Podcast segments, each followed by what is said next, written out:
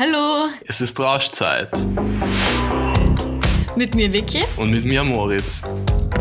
Wir sagen es offen, wir trinken so manchmal, wir haben auch sonst ein paar Sachen vielleicht mal ausprobiert oder zumindest daran gedacht. Und wir sind uns sicher, dass wir damit nicht alleine sind. Darum haben wir uns gedacht, wir fragen einfach alles, was wir über berauschende Substanzen wissen wollten, aber uns nie getraut haben zu fragen, Leute, die sich tatsächlich damit auskennen.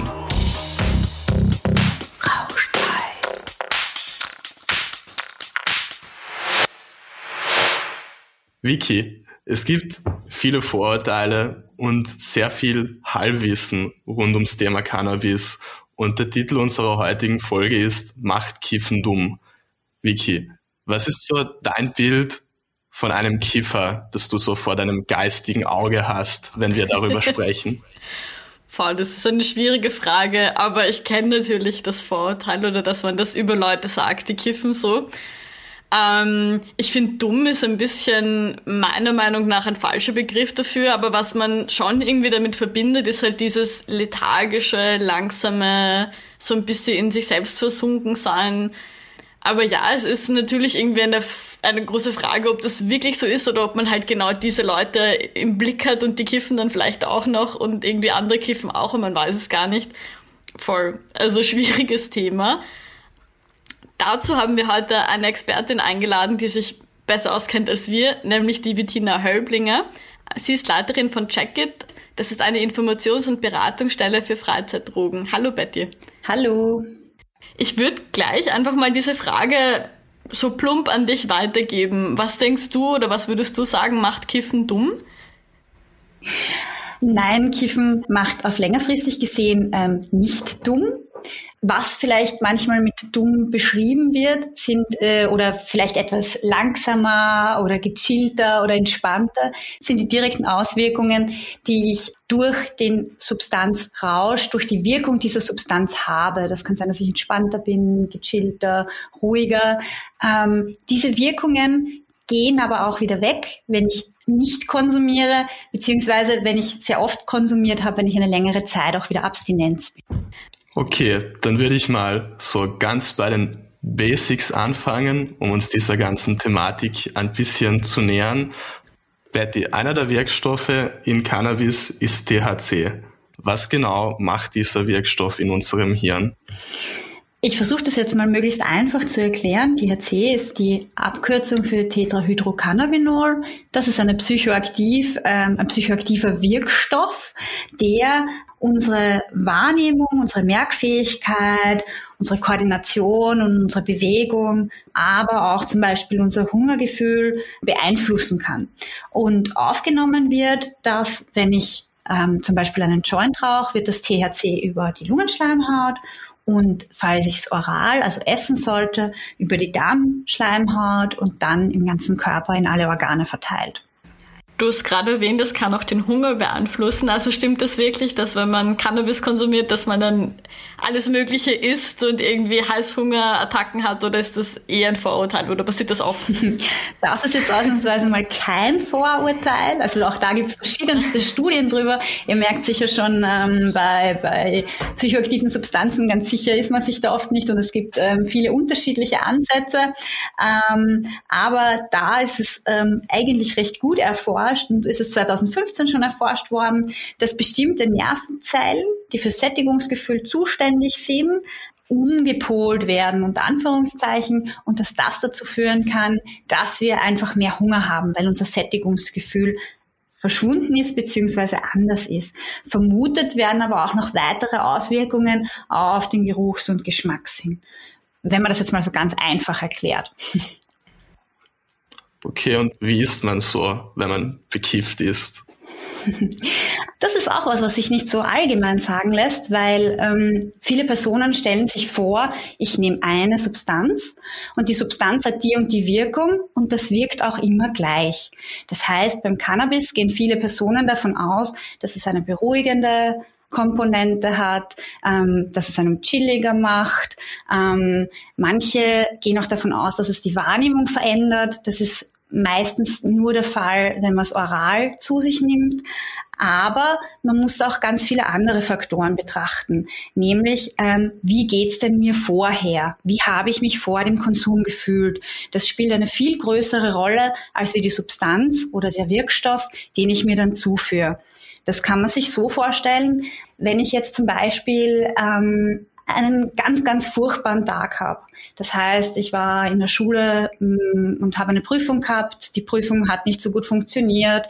Meine Eltern stressen. Mm, ich habe mich vielleicht auch gerade mit meinem Freund oder meiner Freundin, also mit meinem Partner gestritten und denke mir dann, naja, mm, ich könnte doch einen Joint rauchen weil dann bin ich entspannter und beruhigter.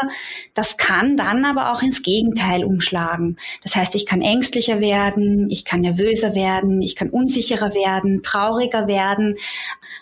All das muss man einfach auch mit betrachten. Das heißt, ein ganz wichtiges Ding ist, wenn ich mich schon entscheiden sollte, eine Substanz konsumieren zu wollen oder eben Cannabis konsumieren zu wollen, ist es extrem wichtig, auch auf die Grundstimmung zu achten. Wie geht's mir denn vorher? Und was ist rundherum gerade so los? Kann man folglich sagen, dass Cannabis irgendwie die Grundgefühle, die man gerade hat, verstärkt? Also, dass wenn es einem nicht so gut geht und man raucht dann Cannabis, dass es dann noch schlechter geht?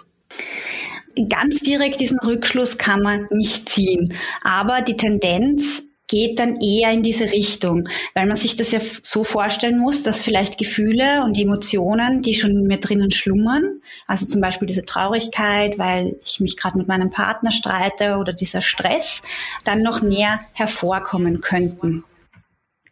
Es gibt, es gibt ja verschiedene Arten und Weisen, wie man Cannabis konsumieren kann. Und wenn man den jetzt raucht, dann kann ich den in einer Bong rauchen oder in einem Joint oder in einer Pfeife. Gibt es da Unterschiede? Wirkt das unterschiedlich? Darf ich, darf ich eine Gegenfrage an euch mal stellen? Ähm, was denkt denn ihr, was, was vielleicht am wenigsten schädlich für den Körper sein könnte oder am wenigsten Nebenwirkungen auch mit sich bringt für den Körper? Welche Form? Ich, ich könnte mir vorstellen, dass vielleicht Bongrauchen nicht so schädlich ist wie einen Joint rauchen, weil es da über das Wasser geht, weil vielleicht ein bisschen gefiltert wird oder sowas, aber das kann jetzt auch nur absoluter Blödsinn sein, den ich mir da vorstelle.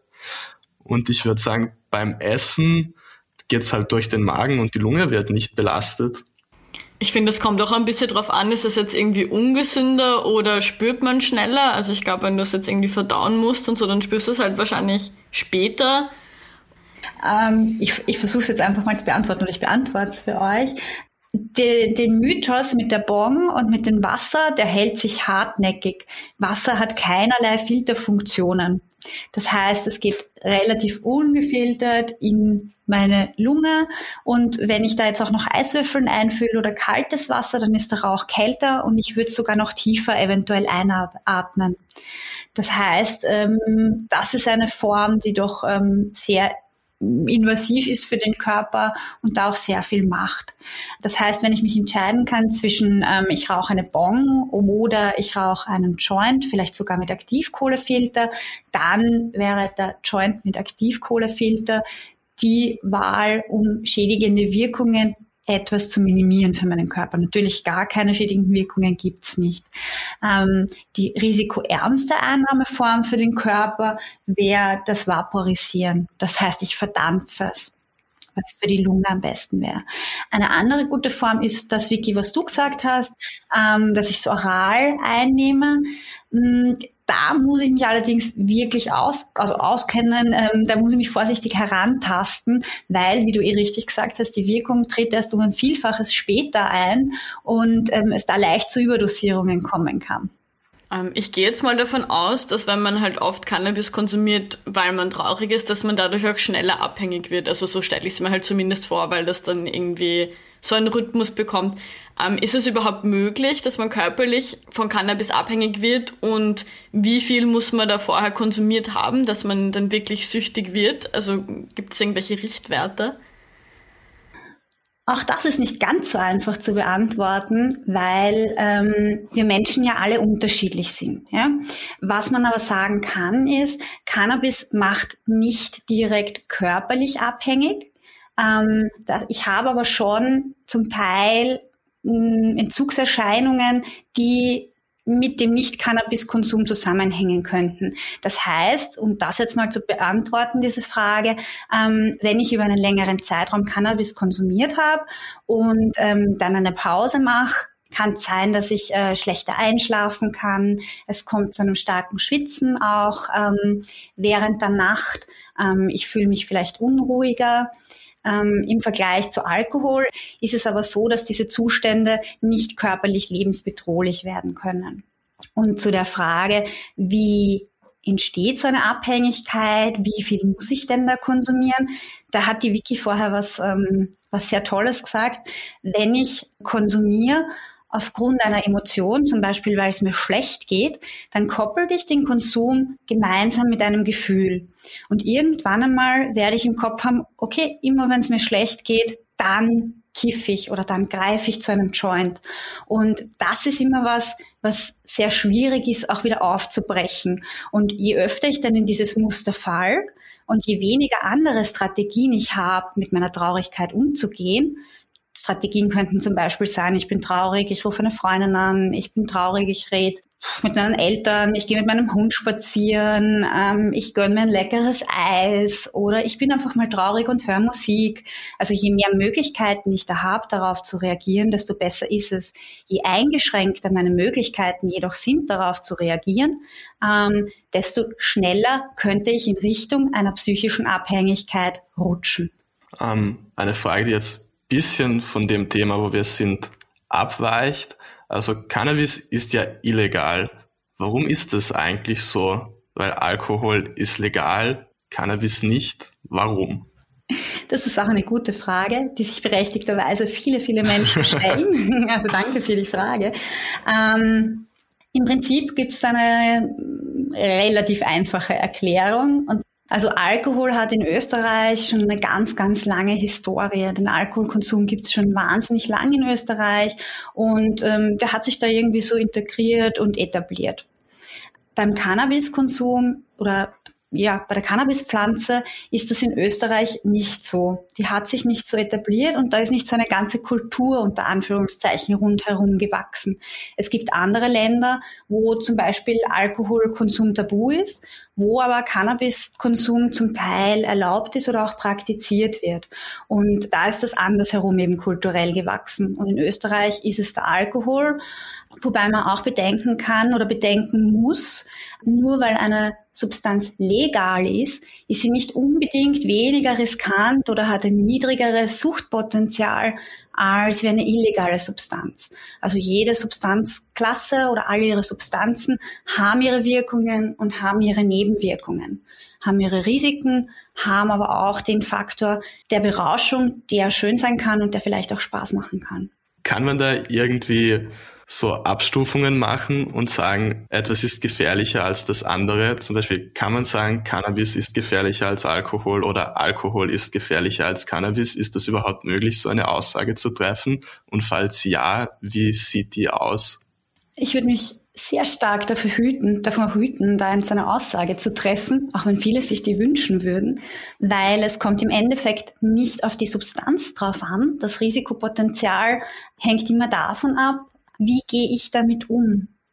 Welche Konsumform wähle ich? Ich kann die risikoärmste Konsumform wählen. Welche Intervalle wähle ich? Wie oft konsumiere ich? Wie oft gönne ich mir Pausen? Wie schaut mein Leben rundherum noch aus? Welche Interessen habe ich? Welche Ziele verfolge ich? Hm, wie geht's mir mit meinem Freundeskreis? Welche Kontakte habe ich?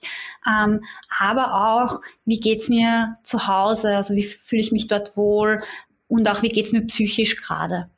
Und wenn da alle Faktoren gerade sehr schlecht sind, also ich fühle mich sehr schlecht, ich habe vielleicht auch eine psychische Vorerkrankung, ähm, ich fühle mich in der Schule nicht wohl, ich fühle mich im Freundeskreis nicht wohl und dann entscheide ich mich auch noch für eine Konsumform, die sehr risikobehaftet ist, dann ist der Konsum natürlich riskanter. Und das kann ich beim Alkohol genauso machen wie, wie auch bei Cannabis.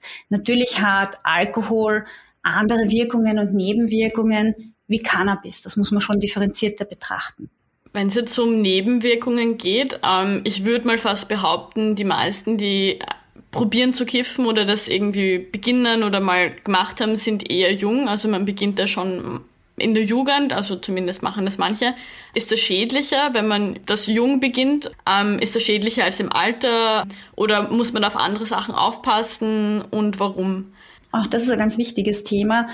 Prinzipiell, wenn ich mich entscheide, psychoaktive Substanzen zu konsumieren, egal, Alkohol ist ja auch eine psychoaktive Substanz, oder Cannabis oder auch jede andere Substanz, wäre es von Vorteil, das erst zu tun, wenn ich mich schon dafür dazu entscheide, wenn die Hirnreife ungefähr abgeschlossen ist. Ich kann jetzt nur eine ganz grobe Zeitspanne geben, das ist so vom 18. bis 21. Lebensjahr, weil da haben wichtige Umbauprozesse im Gehirn einfach schon stattgefunden und ähm, werden nicht beeinflusst oder eventuell beeinflusst durch eine psychoaktive Substanz.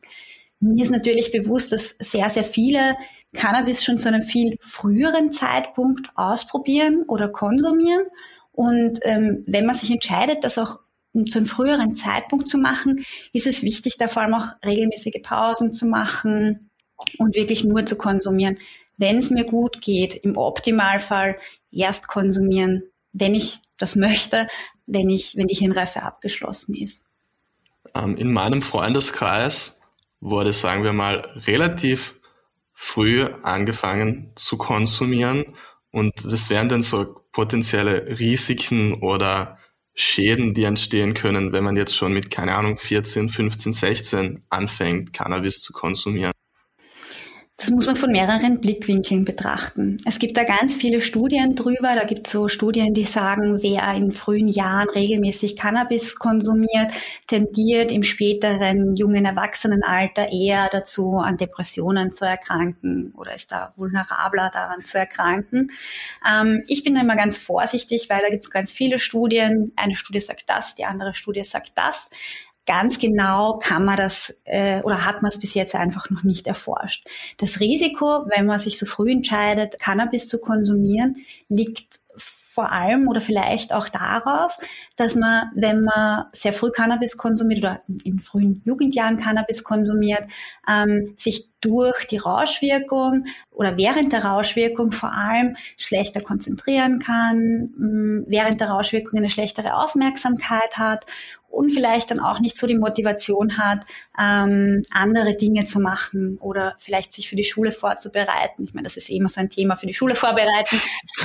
Aber, ähm, aber genau, also das, das könnte so eine Rolle spielen. Und dann ist es halt so, wenn ich dann wirklich regelmäßiger konsumiere und vielleicht früher eine Schule abbreche, weil es mich einfach nicht freut oder weil ich nicht mag oder vielleicht auch, weil ich wenig Rückhalt von meinen Familien, von meiner Familie habe, dann habe ich vielleicht eine schlechtere Schulausbildung. Das muss aber jetzt nicht unbedingt mit Cannabiskonsum zusammenhängen. Und durch diese schlechtere Schulausbildung habe ich schlechtere Jobaussichten eventuell. Und durch diese schlechtere Schulausbildung und Jobaussichten könnte es dazu kommen, dass ich in späteren Jahren vielleicht in depressive Episoden reinrutsche. Das heißt, man muss es ganzheitlicher betrachten. Man kann nicht nur sagen, wenn Jugendliche kiffen, dann führt das zu dem, sondern man muss sich ähm, das ganze soziale Umfeld mit anschauen und wie sind die aufgewachsen. Deswegen bin ich da immer sehr vorsichtig mit solchen Sachen und empfehle Leuten immer, wenn sie sehr früh vielleicht auch ähm, Cannabis ausprobieren wollen, ähm, eine sehr risikoarme Konsumform zu wählen, regelmäßige Pausen zu machen, wirklich nur zu konsumieren, wenn es einem gut geht. Genau. Und viele, viele andere Hobbys und Interessen noch zu pflegen. Weil je mehr Interessen, Hobbys ich habe, desto mehr Reaktionsmöglichkeiten habe ich zum Beispiel darauf, wenn es mir schlecht geht. Und dann kann vielleicht Kiffen einmal eine Reaktionsmöglichkeit sein, aber ich habe noch zehn andere und greife dann nicht immer zum Joint. Also eine Sache, die man ja auch oft hört, so in dem Bezug zum Cannabiskonsum, ist, dass dann plötzlich irgendwelche psychischen Erkrankungen auftreten. Also dass man dann eine Psychose hat oder, oder einfach ähnliches. Wie häufig passiert sowas und wann kann das eigentlich auftreten? Das ist so ein bisschen dieses Henne-Ei-Phänomen. Wobei eigentlich hat sich das Henne-Ei-Phänomen ja schon gelöst. also da ist glaube ich, schon bestätigt. Ich weiß es jetzt gar nicht sicher, aber ich glaube, dass die Henne war vorher da. Oder das Ei, ich weiß es jetzt gar nicht. äh, also man kann es zugeben, das ist schon bestätigt irgendwie oder geht schon in eine Richtung. Ähm, man kann es nicht so genau sagen, also mit den, mit den psychischen Erkrankungen, weil man ja nicht weiß, ob die Person vielleicht ähm, von Haus aus schon dazu tendiert hätte, an einer psychischen Erkrankung zu erkranken und der Cannabiskonsum das vielleicht nur früher hervorgeholt hat oder eventuell früher hervorgeholt hat. Und bei allen psychischen Erkrankungen ist es ja so, je später in meinem Lebensweg sie auftreten, ähm, desto besser unter Anführungszeichen wird sich der Verlauf gestalten, weil ich dann einfach schon vielleicht äh, Schulausbildung habe oder Lehre fertig habe oder ähm, vielleicht auch schon einen Partner habe, die dann ein gutes Netz rund um mich bilden können. Als Jugendlicher ist es ähm, noch um einen Ticken stressiger einfach. Ähm, wie kann ich das jetzt, also du hast, ich glaube, die Vicky hat das angesprochen mit, mit der Psychose, ja, da, da muss man ein bisschen unterscheiden. Ähm, was verstehst denn du unter Psychose? ja, eh, also, also, Ur, Ur, ja voll schwierig zu sagen, aber ebenso vielleicht wie Panikattacke oder sowas in die Richtung. Also dass es einem halt plötzlich irgendwie total schlecht geht und man die Realität ganz anders wahrnimmt, aber so auf eine schlechte Art und dass das vielleicht auch häufiger dann auftritt danach noch. Also eh eigentlich vielleicht auch wie in der Panikattacke so. Und also auch, dass das auftritt, ohne konsumiert zu ja, haben. Ja, genau, genau, genau. Also so, dass es halt das auslöst und dann hast du es öfter. Mhm. Prinzipiell ist es so, also man muss da ein bisschen unterscheiden. Man muss unterscheiden zwischen einer ähm, drogeninduzierten Psychose, so Psychose ist der Überbegriff über ähm, ein, ein, ein ganzes System von, von psychischen Erkrankungen, ähm, oder ob es wirklich wiederkehrend ist. Also diese zwei Sachen muss man trennen. Drogeninduzierte Psychosen können immer wieder mal auftauchen oder tauchen auch auf bei jugendlichen, jungen Erwachsenen. Speziell jetzt bei Cannabis kann das gerade auch ausgelöst werden durch synthetische Cannabinoide, die in dem normalen mm, Cannabis beigemengt sind wie kann ich das jetzt verhindern oder wie kann ich mich davor schützen, dass sowas vielleicht auftauchen könnte? Im idealsten Fall ähm, konsumiere ich äh, keine Substanz, weil dann kann, kann ich auch keine drogeninduzierte Psychose auslösen. ähm, wenn ich mich trotzdem dazu entscheide, bin ich jetzt wieder bei dem, was ich vorher schon gesagt habe. Nur konsumieren, wenn es mir gut geht, in einem Umfeld konsumieren, wo es mir gut geht, beziehungsweise wo mich auch jemand beruhigen könnte oder auffangen könnte, wenn ich Angst bekomme, auf die Dosierung achten, die risikoärmste Einnahmeform auswählen. Genau, also das sind so, so protektive Faktoren. Zahlen dazu sind, sind einfach sehr schwierig, weil die Erhebung von solchen Daten schwierig ist, ob man sie dann in Verbindung mit der Substanz setzt oder ob es vielleicht so auch aufgetaucht wäre. Wichtig ist zu sagen, dass es auch Menschen gibt, die auf Alkohol psychotische Zustände anstoßen oder die das Erlebnis hatten mit Alkohol und ähm, danach wurde eventuell eine Psychose ausgelöst. Aber das ist ganz, ganz schwierig zu sagen, weil man nicht weiß, ob das vielleicht so auch gekommen wäre. Also da würde ich mich davor hüten, immer den Druckschluss zu ziehen oder immer den Schluss zu ziehen, wenn ich Cannabis konsumiere, könnte ich psychotisch werden. Ja, drogeninduzierte Psychosen kommen immer wieder mal vor, die klingen aber auch nach einigen Tagen und einer Behandlung im Krankenhaus ab und tauchen im Normalfall auch nicht mehr auf, wenn ich nicht wieder eine Substanz konsumiere. Ich hätte jetzt eine andere Frage. Zum Beispiel bei Alkohol ist ja so, wenn ich betrunken bin, dann kann ich nichts machen, um weniger betrunken zu sein, wenn der Alkohol mal in meinem Blut ist. Wenn ich jetzt potenziell bekifft wäre, kann ich da irgendwas machen, um so von einem auf den anderen Moment weniger bekifft zu sein? Also prinzipiell der, der, der Grundtipp, den es beim Alkohol ja auch gibt, ist ähm, nicht mehr weiter zu kiffen. Klug. also den, den Konsum zu unterbinden. Prinzipiell, ob der Körper, also ob man, ob man schneller nüchtern werden könnte, das kann man nur, indem man ähm, eben den Konsum einschränkt. Ähm, der Stoffwechsel funktioniert ja immer gleich. Ja, und ich kann diesen Stoffwechsel, der das auch abbaut, der das THC in meinem Körper abbaut, ähm, auch nicht beschleunigen.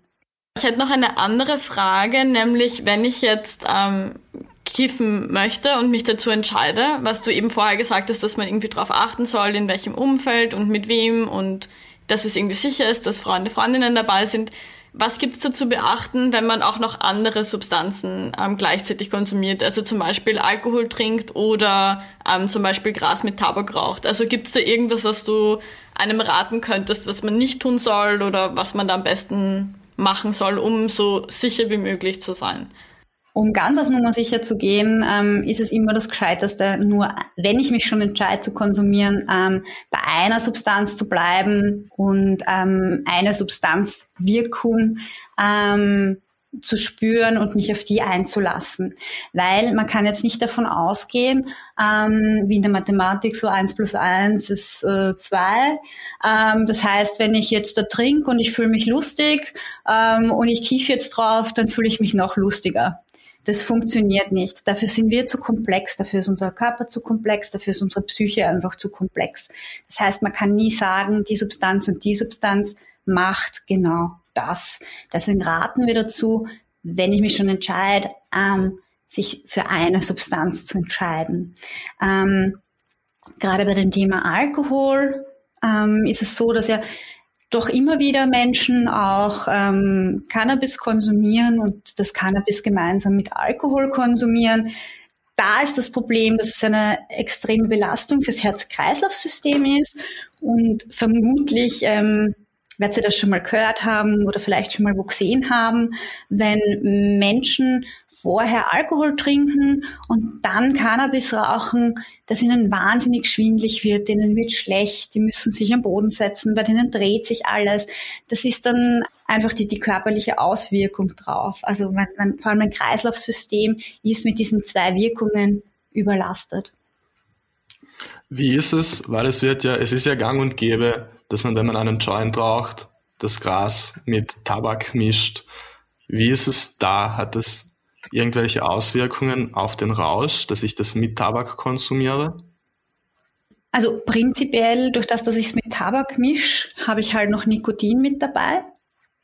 Nikotin ist ja doch ein bisschen eine andere. Also Nikotin ist so eine Zwischensubstanz, die verschiedenste Zustände in einem hervorrufen kann. Ähm, aber zu Beginn ist es auch einmal ein bisschen aufputschend. Den Effekt, den ich habe halt ist, oder das Problem, was ich damit bekomme, ist, dass ich nicht nur eine Substanz konsumiere, sondern da schon wieder zwei Substanzen konsumiere. Und wenn ich das regelmäßig mache, kann es auch sein, dass ich irgendwann einmal auch eine Nikotinabhängigkeit habe. Und ähm, natürlich macht das dann auch was mit der Lunge, je nachdem, in welcher Konsumform ich mich entscheide zu konsumieren. Falls uns vielleicht gerade jemand zuhört, der oder die ähm, den Konsum, den eigenen Konsum reduzieren möchte oder vielleicht so Tipps haben will, was beim Aufhören ähm, helfen kann und vielleicht jetzt keine Möglichkeit hat, zu euch zu kommen oder sich vielleicht auch nicht traut, gibt es irgendwie so Basic-Tipps, die immer helfen? Ähm, ja, natürlich. Also ähm, äh, äh natürlich ist jetzt nicht ganz richtig. Also wir Menschen sind alle unterschiedlich und das ist gut so. Ähm, es gibt aber gewisse Strategien, die Menschen helfen können, ihren Konsum zu verändern. Und da funktionieren manche Sachen bei manchen Leuten und bei manchen Leuten eben nicht ähm, oder, oder schlechter, also bei manchen besser, bei manchen schlechter. Und in der Beratung entwickeln wir für jede Person die eigenen Strategien, ähm, was aber helfen kann oder was vielen Personen auch hilft, die zu uns äh, kommen oder zu uns gekommen sind, ähm, dass sie gesagt haben, uns hilft's, wenn wir nicht so viel Cannabis zu Hause haben. Das kann man sich so vorstellen, wenn bei mir die große Tafel Schokolade liegt, die 300 Gramm Milka-Schokolade, dann esse ich die 300 Gramm Milka Schokolade. Also ich bin halt einfach so. Ähm, und genauso ist es auch beim Cannabis. Also manche Leute rationieren sich das und dosieren dann langsam immer weiter runter. Was auch noch hilft, ist natürlich äh, zu schauen, okay, was, was ist denn das Gefühl, aus dem heraus ich konsumiere und was kann ich tun, damit es mir vielleicht besser geht, ähm, was habe ich in früher gerne gemacht, alte Hobbys auch wieder auszugraben, vielleicht auch Freunde mit einzubinden, die einen da unterstützen in dieser ersten schwierigen Zeit. Mm, das sind so die, die ersten Basisdinge, die ich, die mir da jetzt so ad hoc einfallen. Wir haben jetzt eh schon öfter Dinge in die Richtung erwähnt, aber vielleicht so als abschließende Frage, ähm, was würdest du sagen, wann sollte man auf keinen Fall konsumieren, also wenn man das halt eben ausprobieren möchte und was sollte man bedenken, wenn man konsumieren will, so einfach so in Stichworten? Also mm, was man bedenken sollte, ist ähm, natürlich, äh, Cannabis ist äh, keine legale Substanz in Österreich. Ja? Also selbst wenn ich ein kleines Krümelchen dabei habe, ähm, ist es äh, nicht legal. Ich darf auch keinen Eigenbedarf oder wie man das auch immer nennen mag, äh, bei mir haben. Diesen Begriff gibt's gar nicht. Das heißt, darüber muss ich mir bewusst sein. Das heißt auch, dass ich mich damit schon vorher auseinandergesetzt haben muss, weil wenn ich mir dann während des äh, Rausches irgendwie auf einmal nervös werde, dass die Polizei kommen könnte oder ähm, dass da was passieren könnte, muss ich auch immer vorher abklären, okay, wo konsumiere ich es, mit wem konsumiere ich es, welche Menge konsumiere ich, welche Konsumform wähle ich aus und im Idealfall sind natürlich immer Personen dabei, die sich auch um mich kümmern können, falls es mir schlecht gehen sollte. Also kann man abschließend vielleicht sagen, dass Cannabis illegal ist und wenn man sich schon dazu entscheidet, es trotzdem zu konsumieren, dass man sich dabei sehr sicher sein soll und sich in einem guten Set und Setting befinden soll und einfach darauf achten soll, dass alles gut passt. Und dass man bedenken kann, dass Kiffen nicht unbedingt dumm macht. Halbwegs gute News eigentlich. Danke, Bediener, fürs Kommen. Und danke euch fürs Zuhören. Und wir hören uns dann beim nächsten Mal wieder. Und danke Moritz dir auch natürlich. Yay! Wenn du Fragen hast oder Hilfe brauchst, dann wende dich bitte an eine Drogenberatungsstelle in deiner Nähe. Adressen und Links für Wien findest du hier bei den Infos zu dieser Folge.